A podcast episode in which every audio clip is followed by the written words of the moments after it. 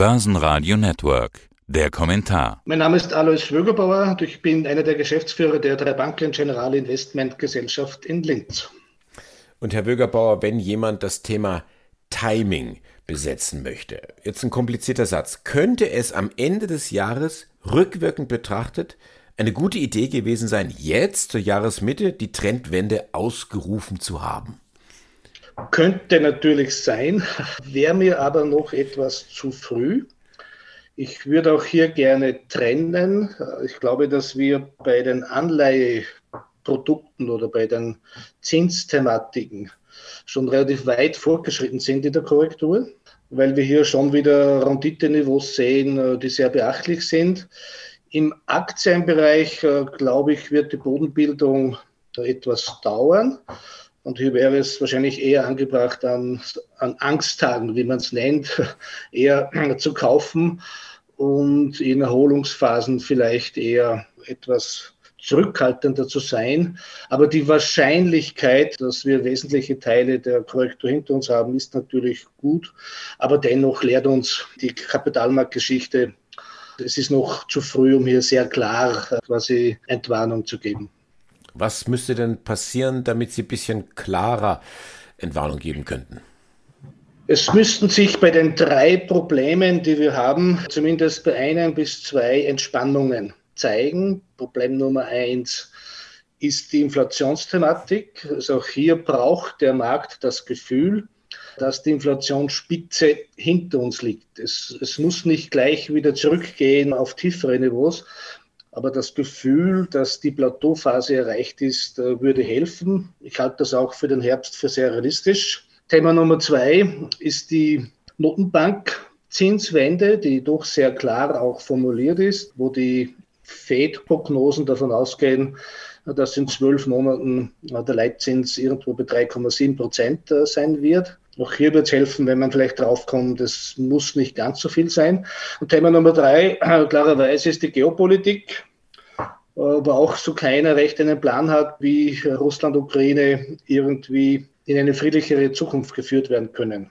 Diese drei Themen belasten uns und bei ein bis zwei würden wir einfach Entspannung brauchen, damit auch die Märkte entspannter sind. Klingt äh, logisch, fast schon ein bisschen zu logisch, fast zu einfach, aber gehen wir es mal strukturiert an. Wir hatten jetzt eine sehr knackige Zinserhöhung gesehen bei den Amerikanern. Das waren es dann doch 75 Basispunkte. Also äh, da spricht der eine oder andere schon ganz gern von der Bazooka. Sie hatten auch gesagt, naja, ein halbes Prozent ist immer mal wieder eingepreist. Wenn es mehr wird, müssen wir gucken, was passiert. Wenn es weniger wird, dann würden sich die Märkte freuen. Jetzt haben wir doch die 75 Basispunkte. Lässt Sie das kalt? Naja, es lässt uns klarerweise nicht äh, kalt, weil noch zu wenig klar ist, äh, ob diese Dynamik so weitergeht. Also auch, auch ich, um hier ganz offen zu sein, ich habe so etwa 30 Jahre Kapitalmarkterfahrung. Das, was wir hier gesehen haben an Zinswende, stellt schon alles Historische in den Schatten. Äh, wir reden ja sehr viel über die Notenbank-Thematiken, aber man braucht sich auch anschauen, die, die Rendite von Staatsanleihen. Eine zehnjährige Staatsanleihe Österreich lag vor sechs, sieben Monaten noch bei Null oder darunter und liegt heute jenseits zwei Prozent Rendite. Oder für ein, für ein Corporate Bond Portfolio bekamen sie vor sechs, sieben, acht Monaten noch Renditen von, von 0,5, 0,6 Prozent. Und jetzt liegt man hier so jenseits 3, 3,5 äh, sogar. Das heißt, diese Wende ist schon mächtig und hat äh, sicher nicht überrascht von der Richtung, aber doch massiv überrascht äh, von der Dimension. Und auch in meinem Berufsleben schon etwas, etwas Historisches und Einzigartiges, weil es einfach so schnell äh, ging. Insofern bleibt diese FED-Kommunikation wesentlich. Die FED macht das ja auch aus meiner Sicht ganz gut. EZB ist da vielleicht nicht ganz so klar und, und so geschickt, aber die Dimension hat sicher überrascht, weil auch die Inflationszahlen vorher entgegen der allgemeinen Erwartung keine Entspannung gezeigt haben. Was ist denn jetzt Ihre Strategie oder Ihre, Ihr Korridor, in dem Sie sich bewegen? Sie sagten Zinsseite so unter vier, also 3,7 äh, Prozent vielleicht. Und auf, was bedeutet das dann für das Thema Inflation? Wo kommen wir dann da langfristig raus? Ich meine, wir wissen es alle nicht. Wir müssen uns irgendwo eine Strategie zurechtlegen. Wie sieht Ihre aus? So wie Sie richtig sagen, wir wissen es alle nicht. Unsere Strategie schaut so aus, dass wir klarerweise davon ausgehen, dass wir in den kommenden Jahren nicht mehr auf die Niveaus von vor Corona zurückkommen. Vielleicht um es hier ganz klar zu sagen, in Österreich lag die Inflationsrate im Jahrzehnt 2010 bis 2020 bei im Schnitt 1,8 Prozent. Das ist wohl unrealistisch. Wir gehen eher davon aus, dass sich nach diesem Peak, wo immer der dann enden wird, die Zahl sich irgendwo einpendeln wird bei, bei um die drei Prozent, weil einfach zwei Dinge länger wirken, als man vielleicht momentan sich bewusst macht. Thema Nummer eins, der Mangel an Arbeitskräften geht ja nicht morgen weg nur weil die Konjunktur sich eindrückt. Wir sehen es ja flächendeckend von Industrie, Gastronomie und so weiter. Das heißt, der Mangel ist da und der wird auch bis zu einem gewissen Grad bleiben, weil es einen gewissen Lohndruck äh, klarerweise rechtfertigt. Und das zweite Thema, ich höre nicht zu denen, die sagen, die Globalisierung äh, ist zu Ende. Das ist sie nicht. Aber sie wird sicher an Tempo verlieren. Es wird sicher regionalere Produktionsstätten geben und vielleicht wird man auch hier äh, manches äh, einfach überdenken, was einfach auch dazu führen wird, dass da und dort manche Produkte etwas teurer werden und auch teurer bleiben. Das heißt, wir gehen in den kommenden Jahren von etwa drei Prozent aus. Wie schon erwähnt, hier ist noch zu viel unsicher im Bereich Gaspreise und so weiter. Putin hat ja auf seinem ich will mal sagen, privaten Gipfel gesagt, dass die Sanktionen des Westens den Westen mindestens so hart treffen wie Russland selber. Und derweil freut sich China auf das russische Öl und über die hohen Ölpreise, da freut sich dann wieder Russland drüber. Also jetzt mal bei aller Propaganda. An der Argumentation ist doch was dran. Ja, äh, und ich bin auch keinem politischen Entscheidungsträger in diesen Tagen auch nur eine Stunde seiner Arbeit neidig. Denn, denn das zu entscheiden ist wirklich sehr, sehr kompliziert. Die Zahlen zeigen das leider, ich betone leider, dass eben das Öl, das vielleicht nicht nach Europa geht, eben von Indien bestens am Markt gekauft wird. Das ist Fakt, das muss man halt auch so hinnehmen. Und auch der Rubelkurs, der das interessanterweise sehr stark ist, zeigt auch, dass hier einfach unsere europäische Sicht nicht zwingend auch die globale Sicht sein muss. Wie lautet denn jetzt Ihre mittel- bis langfristige Perspektive für Börse und Wirtschaft?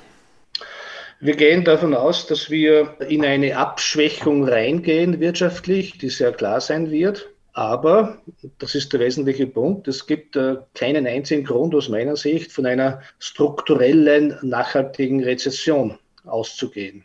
Was passiert denn derzeit? Wir haben ein Inflationsproblem, das einfach nur daran liegt, dass wir zu wenig Angebot haben. Wir haben nicht zu viel Nachfrage, wir haben zu wenig Angebot. Und die Notenbanker wissen einfach, gerade die Fed, äh, vielleicht noch mehr als die EZB, dass das Angebot sich unmittelbar nicht ändern lässt. Durch Lieferketten-Thematiken, durch Geopolitik und so weiter. Also kann nur der Plan sein, die Wirtschaft geplant abzukühlen, um, das, um die Nachfrage zu reduzieren. Das findet statt. Nennt man dann Soft Landing. Ob dieses Soft Landing gelingt, wird man sehen. Historisch betrachtet äh, ist die Wahrscheinlichkeit bei über 50 Prozent, dass es nicht gelingt. Aber, jetzt kommt ein sehr wesentlicher Punkt, wir haben ja derzeit viele Börsentage, wo Angst vorherrscht. Äh, irgendeine Angst muss ja falsch sein. Es gibt jetzt die Angst, dass wir in die Rezession gehen, damit auch klarerweise im Aktienbereich die Gewinne äh, unter Druck kommen und so weiter. Gleichzeitig gibt es die Angst, dass die Inflation nicht in den Griff zu kriegen ist und die Zinserhöhungen uns weiter begleiten. Und diese beiden Angstfelder, die passen nicht ganz zusammen. Denn wenn wir wirklich in eine wirtschaftliche Schwäche gehen, dann wird die Inflation den Peak überschritten haben. Die Lieferketten haben dann Zeit, sich zu entspannen und die Zinsen werden nicht rasant weiter steigen. Insofern muss einer der Angstpole wahrscheinlich überzeichnen. Unser Szenario ist, dass wir eben in eine Abschwächung gehen, die aber nicht strukturell ist. Und darum denken wir auch, dass in den jetzigen Anleihekursen bei den Renditeniveaus, die wir derzeit sehen, schon sehr vieles an Negativszenarien eingepreist ist.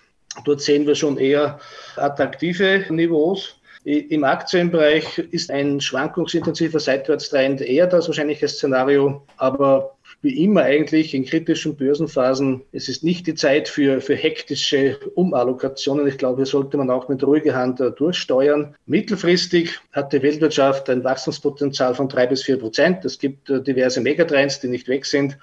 Das heißt, äh, insofern muss man auch hier wieder Richtung Horizont blicken und nicht auf die täglichen Wellen. Robert Lemke hatte früher gesagt in seiner Sendung, welches Schweinchen hätten Sie gerne? Jetzt müsste man das ein bisschen umformulieren. Welche Angst hätten Sie denn gerne? Lasst uns cool sein, lasst uns einen langen Horizont finden. Die Wirtschaft wird weiter wachsen, drei bis vier Prozent. Alles Wirgerbauer, Dankeschön fürs Interview. Danke auch. Börsenradio Network AG.